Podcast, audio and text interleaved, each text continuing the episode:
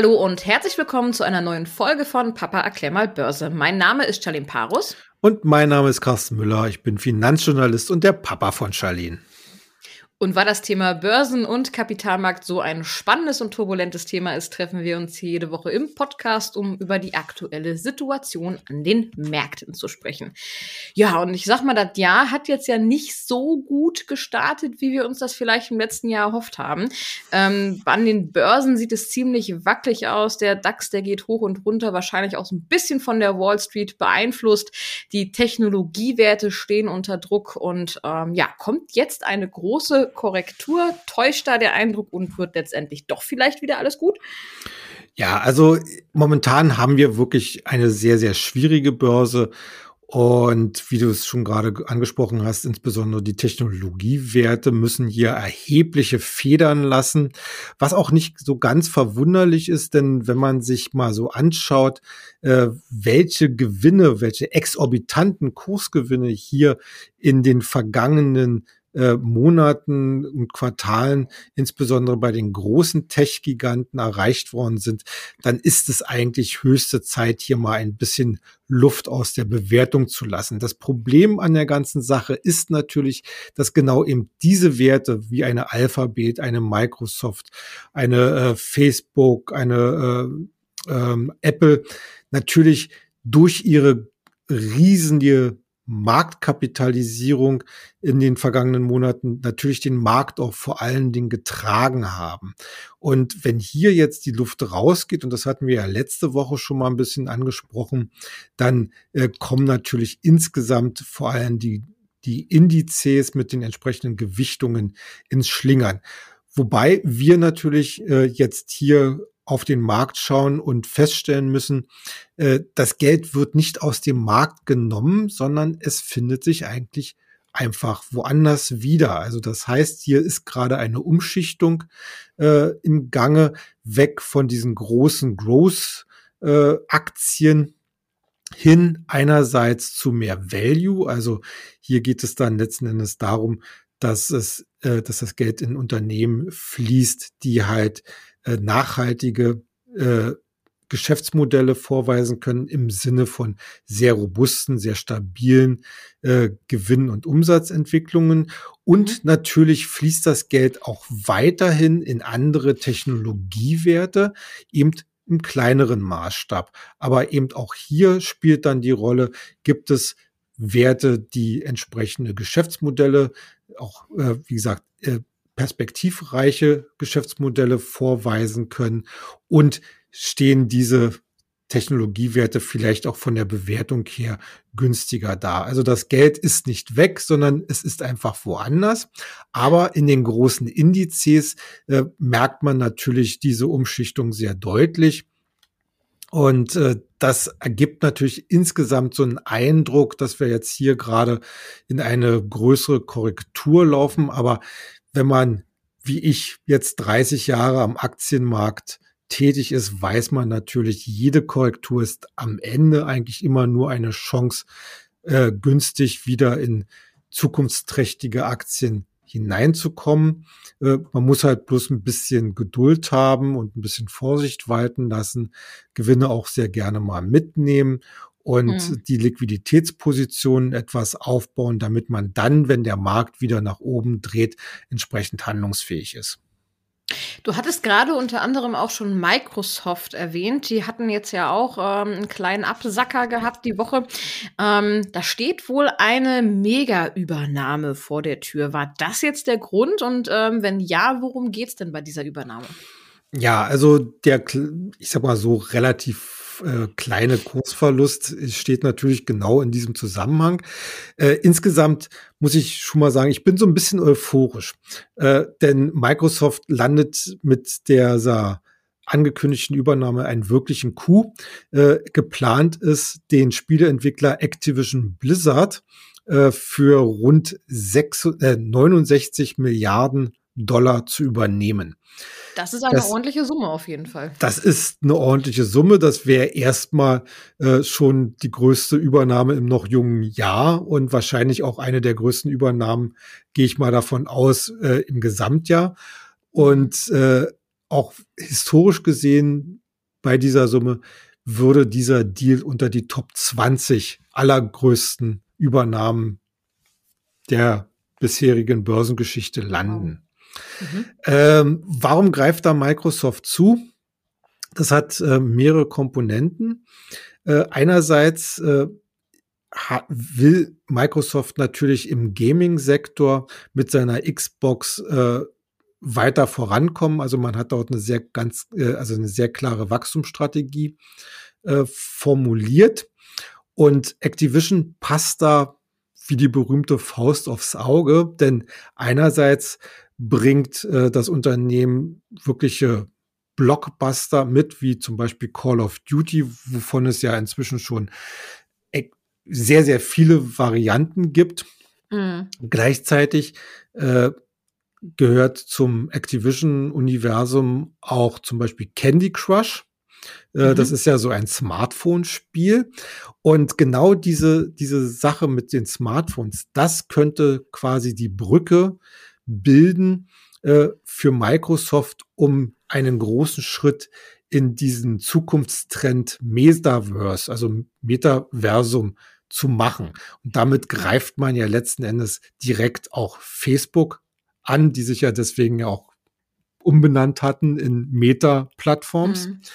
Äh, ein anderer, äh, ein anderes Unternehmen, was in der Hinsicht äh, sich warm anziehen muss, sage ich mal, wenn der Deal durchgeht, so gehe ich aber auch davon aus, dass da hier keine Abstriche gemacht werden müssen, ist Sony. Sony ist ja unangefochtener Marktführer bei den Spielekonsolen, äh, achtet allerdings immer darauf, dass man exklusive Inhalte hat.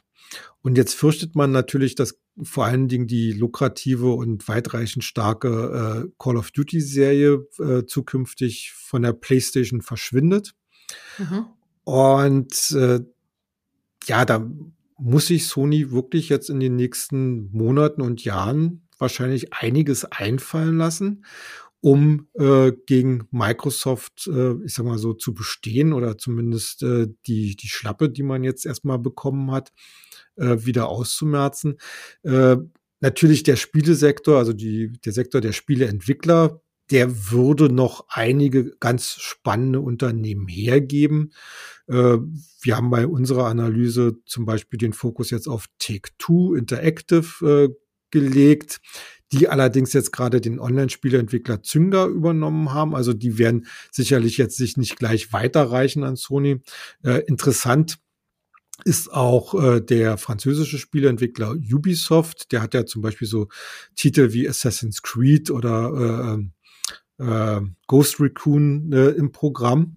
Also ich denke mal, in der Gaming-Branche wird sich in den nächsten Monaten und Jahren noch einiges tun. Ich würde sogar nicht mal ausschließen wollen, dass äh, zum Beispiel auch so ein großes Unternehmen wie Electronic Arts am Ende unter das Dach eines größeren Anbieters äh, schlüpft oder kommt.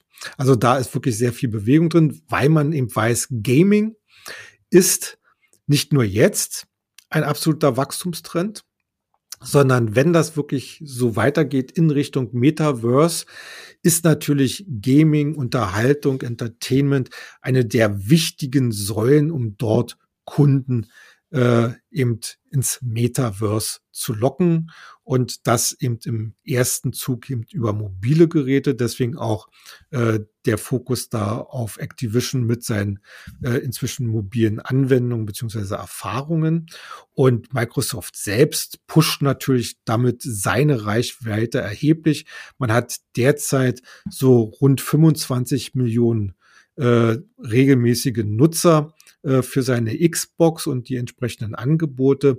Activision bringt diesbezüglich 400 Millionen mit. Also das wow. ist wirklich ein Deal, der zwar teuer ist, mhm. aber äh, Microsoft kann es sich leisten und schafft sich damit natürlich eine erhebliche Wachstumsperspektive. Du hattest ja im letzten Jahr schon so ein bisschen in eine Glaskugel geguckt und meintest, dass wir wahrscheinlich in diesem Jahr einige Übernahmen erwarten werden. Das ist jetzt die erste, natürlich gleich mit einem mhm. Rieseneinschlag. Was haben wir denn dann noch so dieses Jahr zu erwarten an Übernahmen? Ja, also ich, ich glaube schon, äh, dass äh, vor dem Hintergrund, dass einerseits immer noch relativ viel Geld im Markt vorhanden ist. Zweitens äh, die Finanzierungskosten immer noch trotz der angekündigten Zinswende äh, überschaubar bleiben und vor der Voraussetzung, dass das Wirtschaftswachstum oder äh, generell zwar robust, aber jetzt nicht überschäumend bleiben wird, glaube ich, werden wir in vielen Branchen verstärkt eine gewisse Konsolidierungswelle äh, sehen. Also das heißt nicht äh, organisches Wachstum im Vordergrund stehen wird, sondern eben mehr externes Wachstum. Äh, ein Fokus dabei natürlich eher auf den Technologiesektoren. Ich erwarte hier insbesondere im Cloud-Bereich äh, einige spannende neue Kombinationen.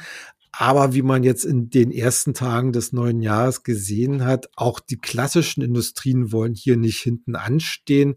So hatte ja kürzlich Unilever äh, ein Angebot über 60 Milliarden Euro für die Konsumgütersparte von GlaxoSmithKline gemacht. Äh, das wurde zuerst abgelehnt. Äh, Unilever hatte jetzt äh, ein paar Tage überlegt, ob man vielleicht nachbessert, hat dann aber letzten Endes abgewunken. Aber ich würde mal sagen, der Drops ist hier jetzt fürs Gesamtjahr natürlich noch nicht ganz gelutscht, denn äh, es ist natürlich auch so, dass äh, gerade in der Konsumgüterindustrie hier noch äh, ja, ich sag mal so, der Anpassungsdruck sehr hoch ist. Wir haben auf der einen Seite durchaus noch die ausgabewilligen Verbraucher, die allerdings jetzt durch die deutlich höhere Inflation ein bisschen ausgebremst werden.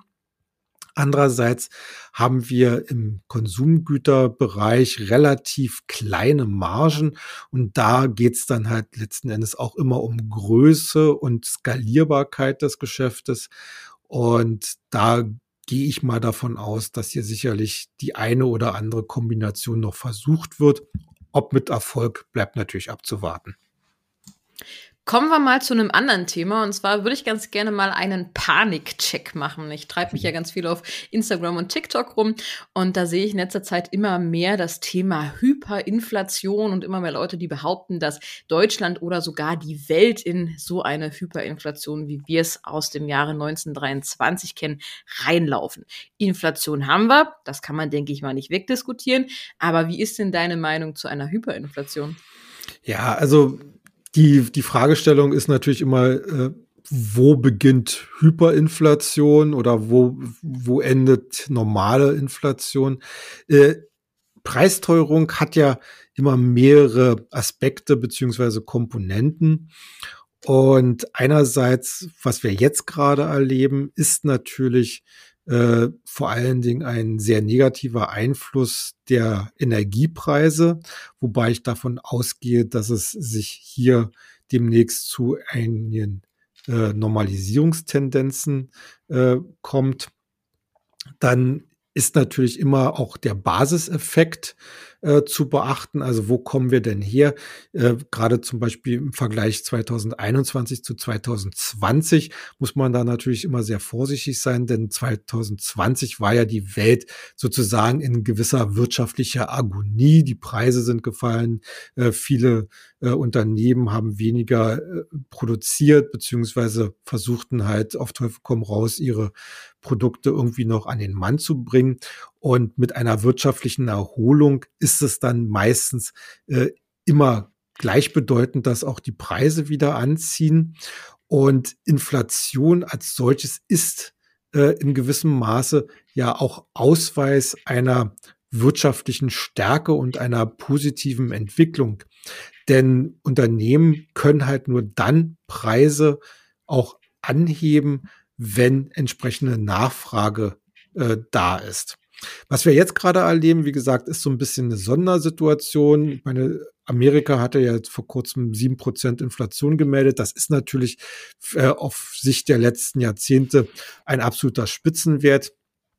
Aber wir sind noch weit, meines, meiner Meinung nach, weit davon entfernt, hier äh, ein Thema wie Hyperinflation äh, äh auf, de, aufs Tapet zu bringen.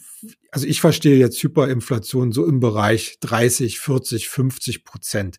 Mhm. Und äh, da ja, muss so ein Brot kostet eine Million Euro oder ja, so. das ist ja, das ist ja letzten Endes, äh, äh, wo es ja nicht nur um die Preisteuerung geht, sondern eben um die massive Geldentwertung. Mhm. Und das sehe ich derzeit überhaupt nicht.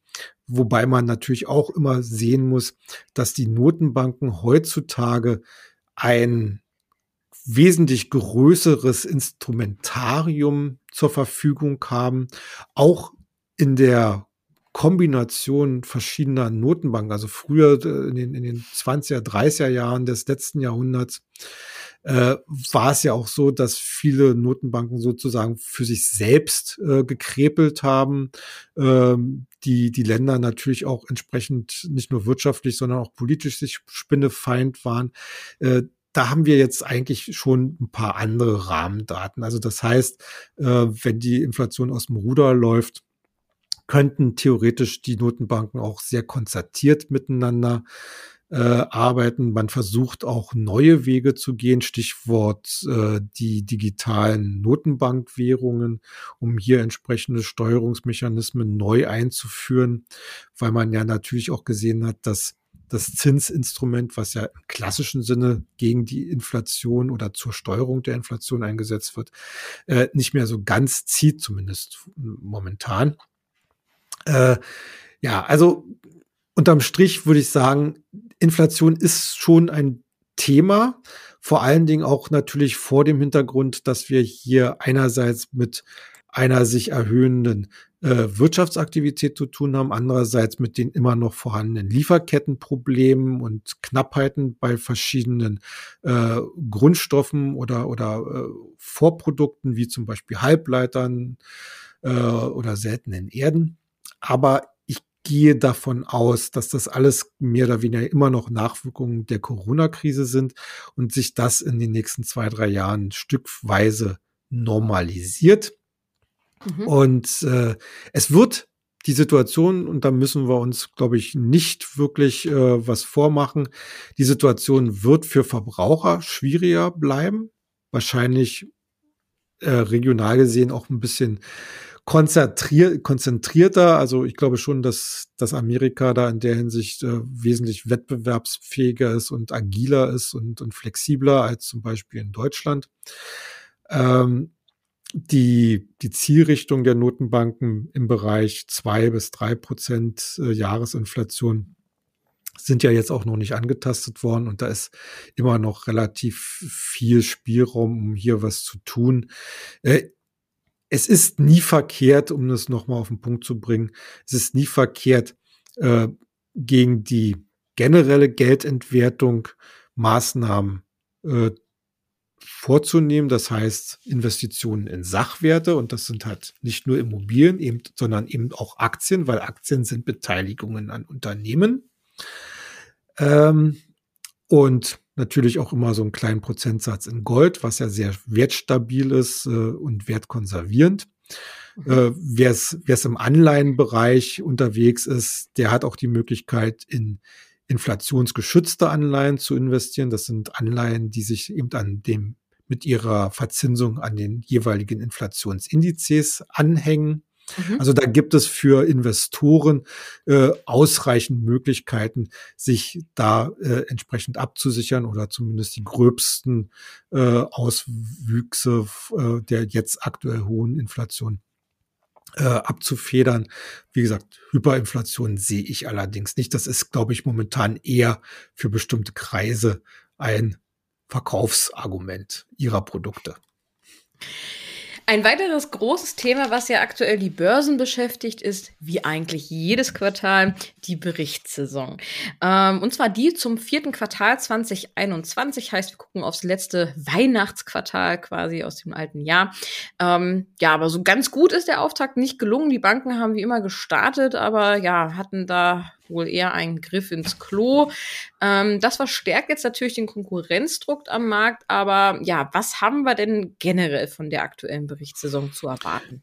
Ja, also ich muss, muss mal sagen, äh, so in den letzten ein, zwei Tagen hat sich meine Meinung zu der Berichtssaison wieder ein bisschen aufgehellt. Anfang der Woche war ich doch schon ein bisschen pessimistischer, weil die Banken, die bis dato berichtet hatten, doch sehr, zum Teil sehr schwache Ergebnisse präsentiert haben, insbesondere das Handelsgeschäft, was ja in mhm. den letzten Quartalen immer sehr, sehr stark ausfiel, schwächelte diesmal der Blick auf die Börse äh, erklärt es letzten Endes.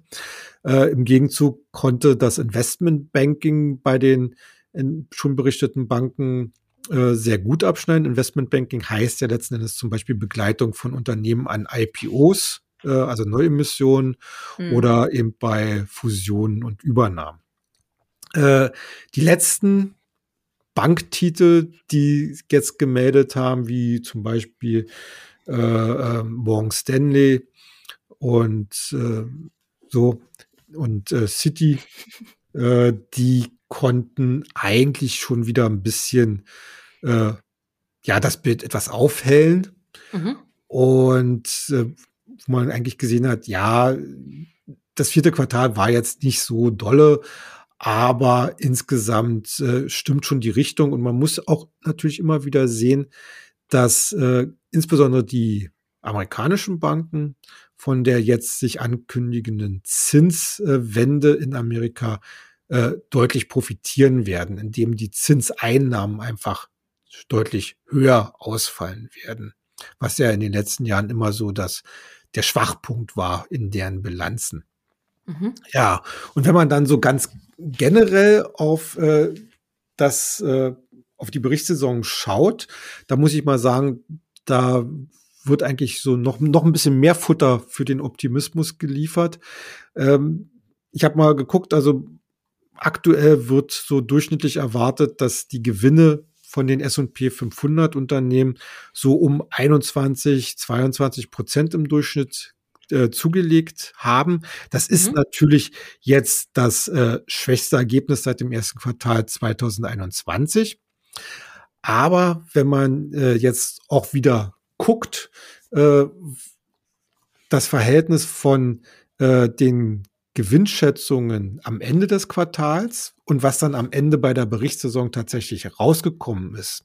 Das natürlich jetzt von den Analysten erwartete und das, was dann am Ende wirklich herausgekommen ist. Da haben wir hier die Möglichkeit vielleicht äh, eines Überraschungspotenzials von sieben bis neun Prozentpunkten. Und mhm. das hieße dann aber letzten Endes unter dem Strich, dass äh, der S&P 500 beziehungsweise die Unternehmen das vierte Quartal in Folge über 20 Prozent äh, gestiegen sind, vielleicht sogar über 30 Prozent. Und ich muss mal sagen, angesichts der bisherigen Performance ist das schon mal eine ziemlich gute, robuste Leistung. Und da schlage ich jetzt mal gleich noch den Bogen, Bogen auf äh, die Eingangsbemerkungen nochmal. Äh, jetzt wird sich ähm, im Kern eigentlich herausstellen, welche Unternehmen können weiterhin robuste Wachstumsraten vorzeigen, vor allen Dingen natürlich auch im Ausblick. Wie stehen diese Prognosen im Verhältnis zur aktuellen Bewertung und danach wird der Markt sortieren und ich bin mir relativ sicher, er wird relativ viele Unternehmen finden, wo er sagen kann, okay, die haben noch weiteres Potenzial.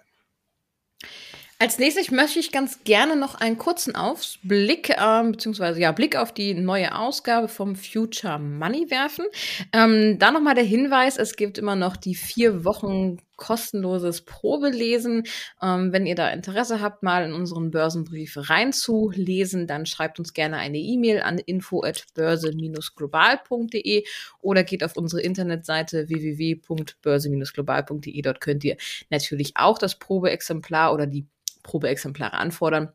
Müsst auch keine Sorge haben, ihr müsst dann nichts kündigen, ihr könnt vier Wochen lesen, euch einfach ein Bild darüber machen ähm, und über die Arbeit von Papa und seinen Redakteuren. Und ähm, genau. Ähm, ja, aber worum geht's denn überhaupt in der aktuellen Ausgabe?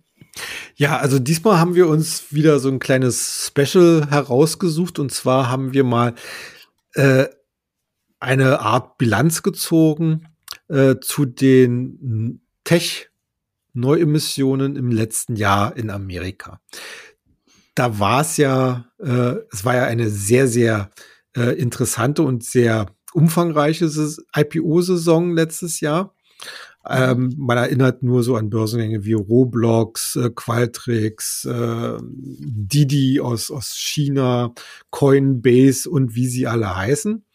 Und wir haben, äh, ja, und bei vielen dieser Werte äh, folgte im Prinzip nach der anfänglichen Euphorie zum Teil erhebliche Bewertungsabschläge von 20, 30, 40, 50, 60 Prozent. Und wir haben uns jetzt mal einige dieser Werte herausgesucht, nochmal geschaut, wie sieht's denn mit den jeweiligen Geschäftsmodellen aus? Wie sind denn die tatsächlichen operativen Perspektiven?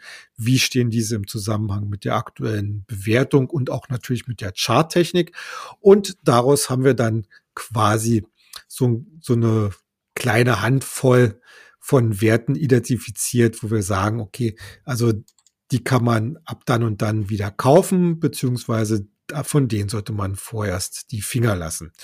Ja, das gibt dann sozusagen eine, eine erste Zwischenbilanz der 2001er, 1er, äh, 2021er IPOs und mit Blick dann auf die mögliche Performance in diesem Jahr. Genau, wie gesagt, mit einem Probeabo könnt ihr euch einmal selber in unseren Börsenbrief reinlesen. Dort gibt es übrigens auch den exklusiven Zugang zu unserem Online-Abo-Bereich. Den gibt es dann auch immer mit einem Kennwort im Börsenbrief. Und ähm, ja, der Zugang gilt natürlich für die Probeabonnenten als auch für unsere normalen Abonnenten. Das war's auch schon wieder für heute. Ich wünsche euch an der Stelle noch eine schöne Restwoche und bleibt wie immer erfolgreich. Macht's gut. Tschüss.